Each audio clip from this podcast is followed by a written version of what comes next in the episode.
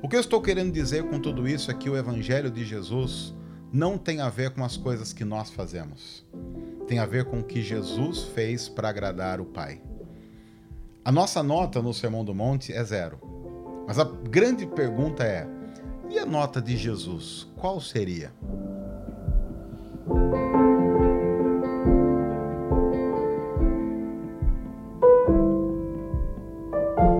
Fala, gente, sejam bem-vindos ao episódio número 8 do Papo com o Pastor. Hoje quem fala com a gente é o pastor Marquito Lopes, da Igreja Juntamento em Piracicaba, São Paulo. O pastor Marquito fez um breve resumo muito legal sobre o Sermão do Monte e falou de forma clara sobre a lei e a graça de Deus através do nosso Senhor Jesus Cristo. Lembre de mandar sugestões de temas que vocês gostariam de ouvir aqui através do link no nosso Instagram Lighthouse Media. Que Deus abençoe vocês. Sou seu host, Gabriel Garacho.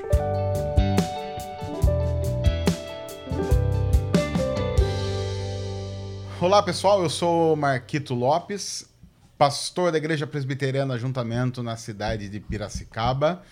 E eu quero conversar um pouquinho aqui no Lighthouse hoje sobre algumas coisas bem básicas, note o tom irônico na voz, sobre o cristianismo, baseado principalmente no Sermão do Monte que a gente encontra em Mateus capítulo 5, 6 e 7. Uh, ah, antes da gente começar, eu queria lembrar algumas coisas. Esse, esse texto do Sermão do Monte é um texto elementar, é um texto básico do cristianismo. É daquele típico texto que a gente olha e pensa assim: bom, se você quer ser cristão, se você quer ser um discípulo de Cristo, há algumas coisas básicas que, claro, você tem que fazer. O Sermão do Monte vai mostrar algumas dessas coisas. Uma outra coisa é que o Sermão do Monte não tem nenhum grande segredo teológico nele, daqueles textos que você pensa assim, poxa, eu vou precisar estudar isso horas, fazer uma exegese do texto. Não. O texto do Sermão do Monte, do capítulo 5 até o capítulo 7 de Mateus, é, é, um, é um texto com, com muitas coisas claras, fica tudo muito evidente, fica óbvio o que Jesus está querendo dizer. Eu não estou querendo dizer com isso que fica fácil. É, é, óbvio, e talvez justamente por ser tão óbvio, que não seja tão fácil assim.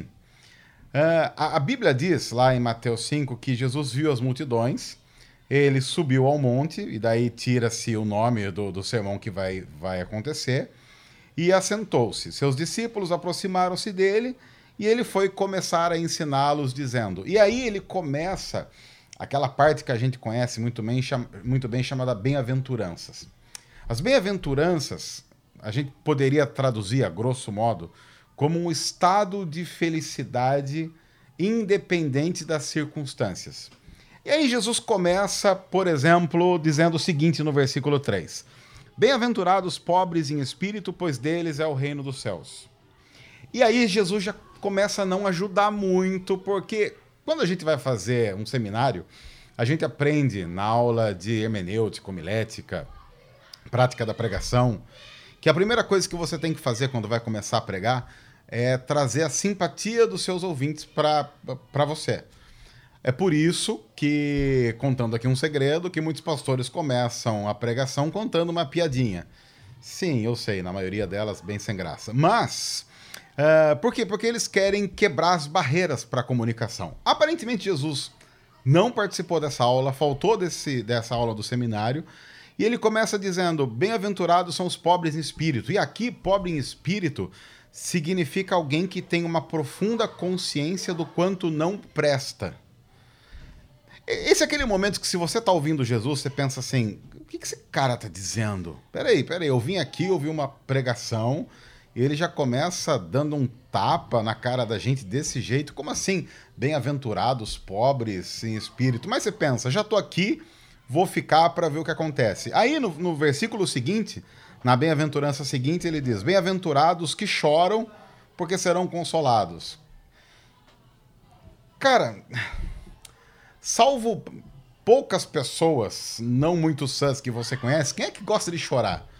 Mas aí a gente vai dizer, não, mas Jesus está dizendo bem-aventurados que choram porque eles serão consolados. Eu resolveria da seguinte maneira: não deixa chorar, não deixando chorar, não precisa consolar e o negócio está resolvido.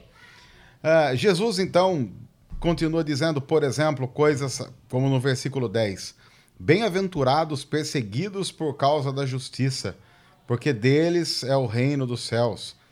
Bem-aventurados serão vocês quando por minha causa insultarem, perseguirem e levantarem todo tipo de calúnia contra vocês. Eu não sei quanto a vocês, mas a gente, a gente vai brincar nesse tempo juntos de dar uma nota para nós mesmos. E a nota, quando a gente se compara com a Bíblia, não, não dá para ser uma nota 5, do tipo, ah, eu faço mais ou menos, porque Deus não se agrada daquilo que é mais ou menos. A nossa nota diante do texto bíblico sempre é 10 ou 0. É sempre do tipo, faço ou não faço. Então, quando eu olho para o Sermão do Monte, eu penso, ah, essa parte eu não faço. Então, por exemplo, se eu fosse me dar uma nota é, na, nas bem-aventuranças, a minha nota seria zero. Eu simplesmente não consigo me considerar bem-aventurado quando eu passo por algumas coisas aqui que o texto está dizendo. Mas tudo bem, o Sermão do Monte está só começando. Vamos dar uma chance para Jesus, para ver o que ele vai falar a seguir. Aí ele fala sobre ser sal da terra, sobre ser luz do mundo. E ele depois diz: Não pensem que eu vim abolir a lei ou os profetas, eu vim cumprir. E aí então ele chega, a partir do versículo 21, a um momento em que ele vai pegar algumas leis, alguns mandamentos e vai trabalhar alguns conceitos. Versículo 21, por exemplo. Vocês ouviram o que foi dito aos seus antepassados: Não matarás. E a gente sabe que esse texto está lá em Êxodo 20, os 10 mandamentos. Está escrito lá: Não matarás. Provavelmente esse é o momento em que quem está ouvindo Jesus pensa assim: bom, é legal, porque agora eu concordo, porque eu nunca matei, eu não sou esse tipo de gente que feriu alguém a ponto desse alguém perder a vida. Vocês ouviram o que foi dito? Não matarás e quem matar está sujeito a julgamento. Mas eu lhes digo: como assim eu lhes digo? Jesus, o mandamento está lá, não, não mexe nessa coisa. Está lá, não matarás. Não matarás, é simples, é óbvio, de, deixa. Mas Jesus diz: Eu, porém, vos digo que qualquer que se irar contra seu irmão estará sujeito a julgamento. Qual julgamento? Julgamento inerente ao não matarás, o julgamento de um homicida. Mas peraí, Jesus, você está dizendo que se eu no coração já matei alguém, ou se eu já desejei a morte de alguém, então quer dizer que aí, diante do Senhor, eu já seria como um assassino. Uh, se você de alguma forma está vendo, está ouvindo isso no trânsito, quando foi a última vez que alguém fechou você e você queria matar aquela pessoa? Uh, Jesus está dizendo que nós temos algumas complicações com relação ao nosso coração, porque nessa parte do Sermão do Monte, Jesus vai tratar o seguinte: não importa apenas o que você faz ou não faz, importa por que você faz ou não faz as coisas que vêm à sua mente ou ao seu coração. Então, sei lá, eu vou fazer uma pergunta. Diante do texto, se você já se irou, você é assassino. Quem não é? E qual seria a nossa nota no quesito assassinato em potencial? Vamos para um outro texto, vai. Vou pegar aleatoriamente aqui, sei lá, vou escolher um sem, sem querer. Versículo 27. Vocês ouviram o que foi dito: não adulterarás. E sim, eu vou fazer a mesma pergunta com relação ao assassinato depois. Então, se você está nesse momento ao lado do cônjuge, é melhor parar por aqui. Uh, mas eu lhes digo: qualquer que olhar para uma mulher para desejá-la já cometeu adultério com ela no seu coração. E lá vem a pergunta: se Jesus está certo e se o olhar impuro já é considerado um adultério, quem nunca adulterou? Esse é aquele momento para você pensar seriamente sobre a sua vida, não é? Porque de repente Jesus está no Sermão do Monte dizendo que nós somos um bando de adúlteros e assassinos. Eu também não gosto disso, mas é o que está lá no texto. Há, há muitas outras coisas que a gente poderia dizer aqui, mas eu acho que essas duas são suficientes. Mas, no quesito assassinato e adultério, qual é a sua nota? Para você não me acusar de fazer um jogo injusto eu vou dar a minha nota. A minha nota é zero.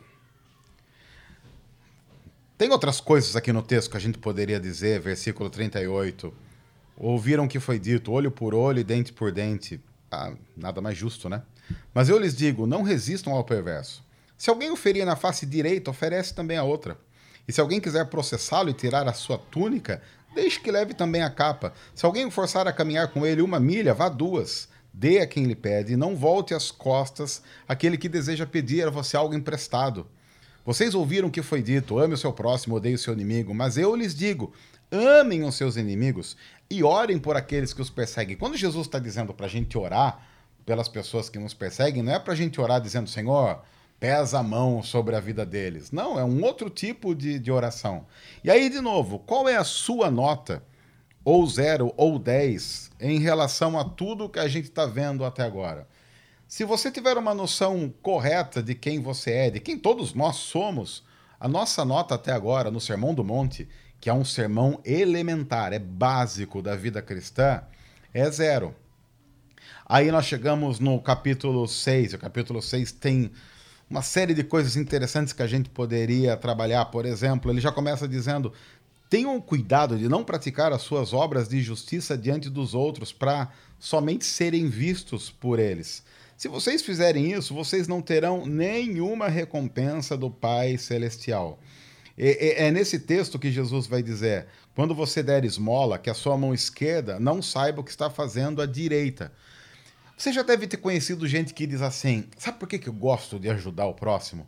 Eu gosto de ajudar o próximo porque eu me sinto muito bem fazendo isso. Essa frase é extremamente egoísta, porque nós estamos falando provavelmente de pessoas que, se não se sentissem bem ajudando o próximo, não ajudariam o próximo. Ou seja, só estão ajudando o próximo porque elas se beneficiam disso.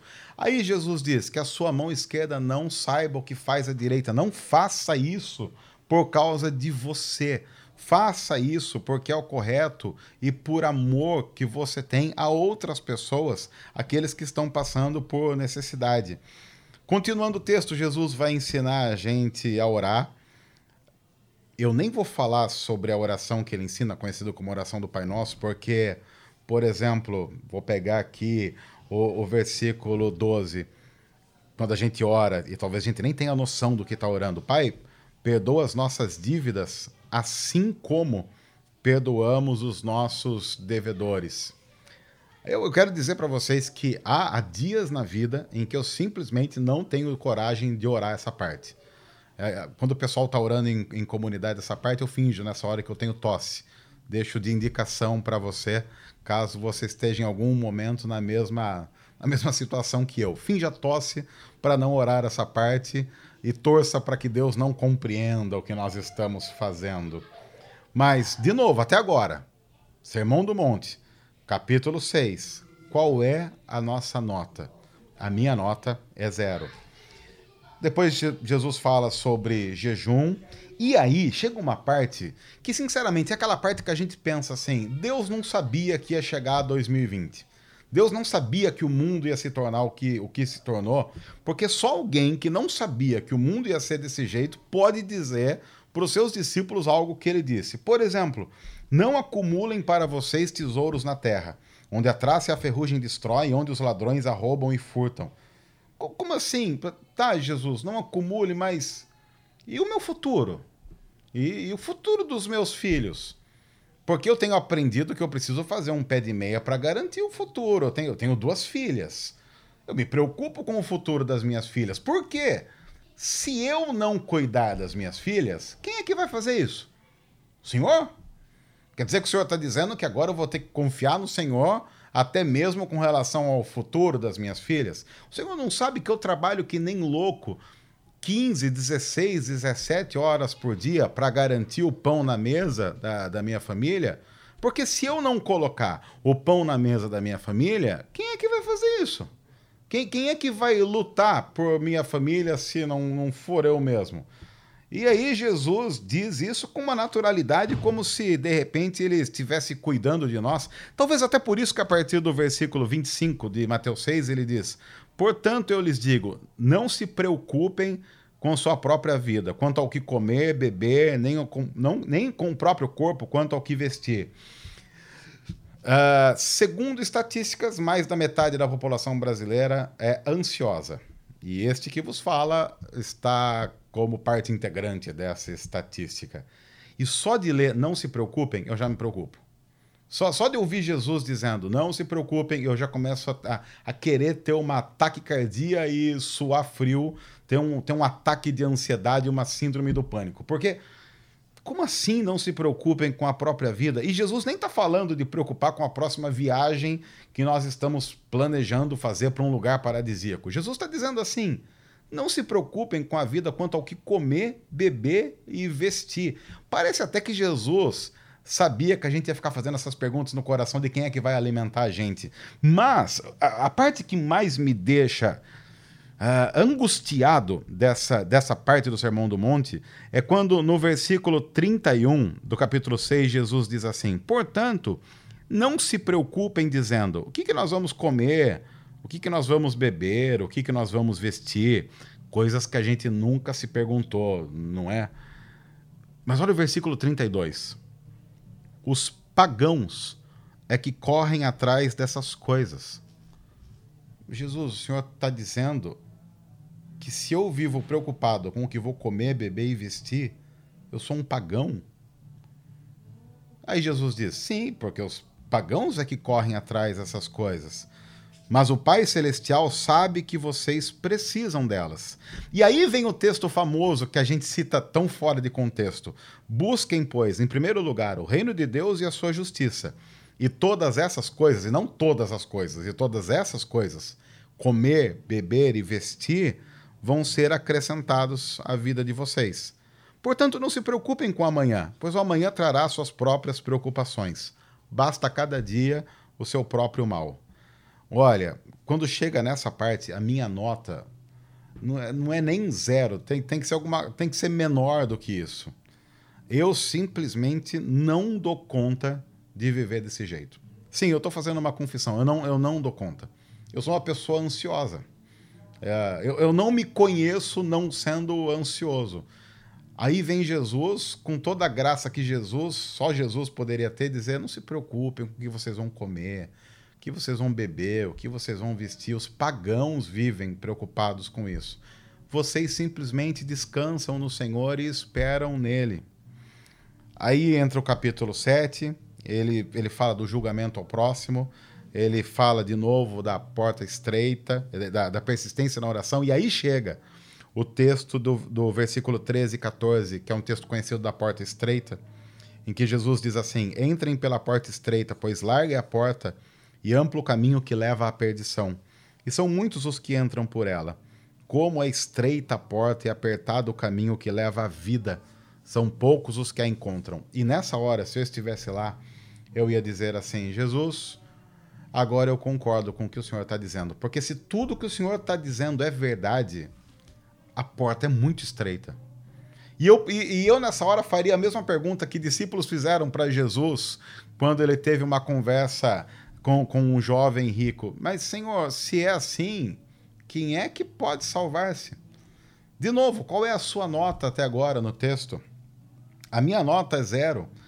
E eu arrisco dizer que se você tem noção, de novo, da própria vida, a sua nota também é zero.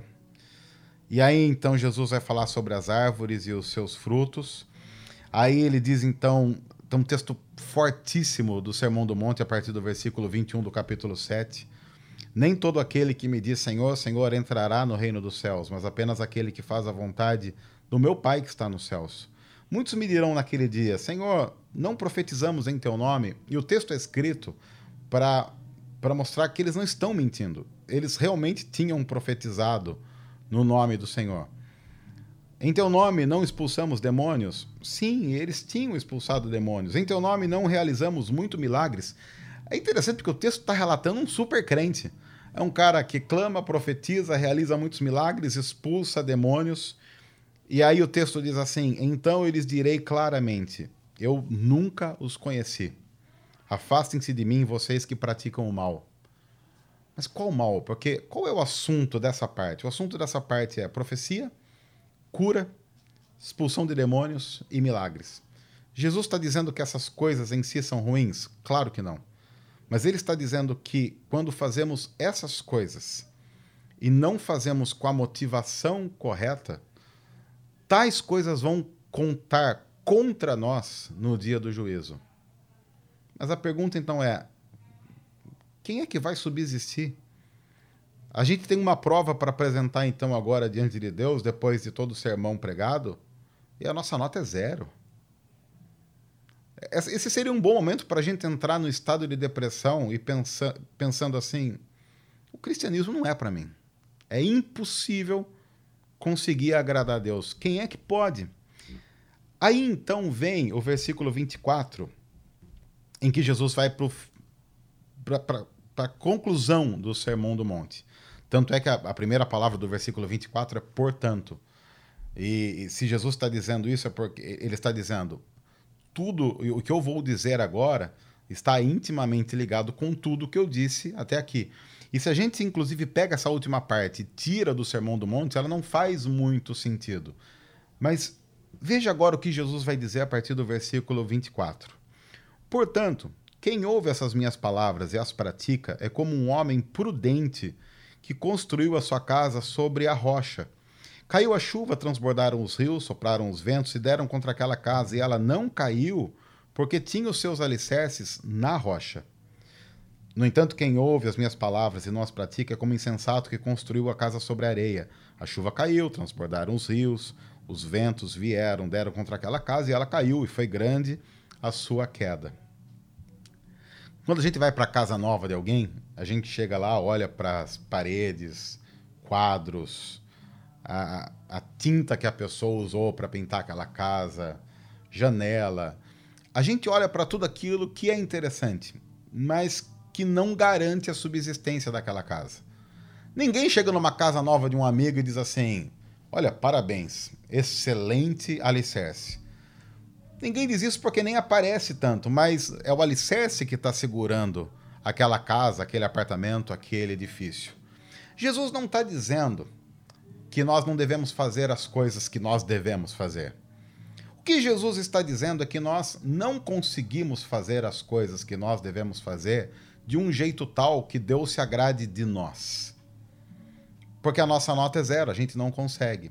Só que Jesus está dizendo nesse texto: construam a casa de vocês sobre a rocha. E quando as adversidades vierem, quando vocês não conseguirem fazer o que vocês devem fazer, vocês não vão ser derrubados. Não porque a parede em si é boa, mas porque ela está sobre a rocha.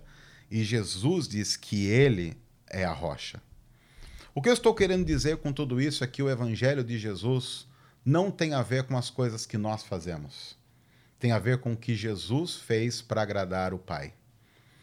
A nossa nota no Sermão do Monte é zero. Mas a grande pergunta é: e a nota de Jesus? Qual seria? Nas bem-aventuranças, Jesus tiraria 10. Diante da lei, Jesus tiraria 10. Ele disse: Eu vim cumprir a lei. Em todas, em, todo, em todos os versículos do Sermão do Monte, a nota de Jesus seria 10. E a graça do Evangelho é que Deus estabeleceu que a única nota que vale não é a minha nem a sua, é a de Jesus. E quando nós estamos em Jesus, quando nós estamos nele, a nossa nota diante de Deus é 10. Por isso que Deus nos aceita não pelo que nós fazemos, fizemos ou iremos fazer. Deus nos aceita pelo que Jesus realizou em sua vida, em sua morte e em sua ressurreição. Jesus, Jesus e somente Ele é a rocha que garante a nossa vida. Talvez ouvindo isso a gente possa pensar: ah, mas então, se é assim, ah, eu vou viver do jeito que eu quiser. Não, qualquer pessoa que compreenda a profundidade do amor de Deus e da graça de Deus e do Evangelho vai claramente ser constrangido pelo amor. Então, eu, como uma frase que ficou famosa uh, na, na boca de Tim Keller, nós não, não servimos a Deus para agradar a Deus.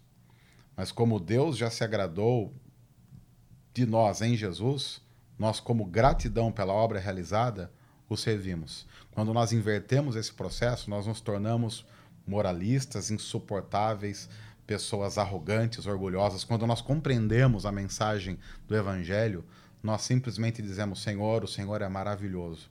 Obrigado pela nota de Jesus. Obrigado pela nota de Jesus gravada em nosso coração. Obrigado pelo Evangelho. Obrigado porque não depende, não depende em nenhum momento de nós. Depende única e exclusivamente do Senhor. Obrigado pelo Evangelho. Obrigado pela graça. Obrigado pela vida. Obrigado pela rocha. A sua nota no Sermão do Monte é 10. Porque hoje a nossa nota tem a ver com a cruz e a ressurreição, e não com o que você fez nessa manhã, não com o que você está fazendo agora ou fará à noite. O Evangelho muda tudo. O Evangelho muda a nossa percepção de quem nós somos e de quem Jesus é. Que Deus os abençoe.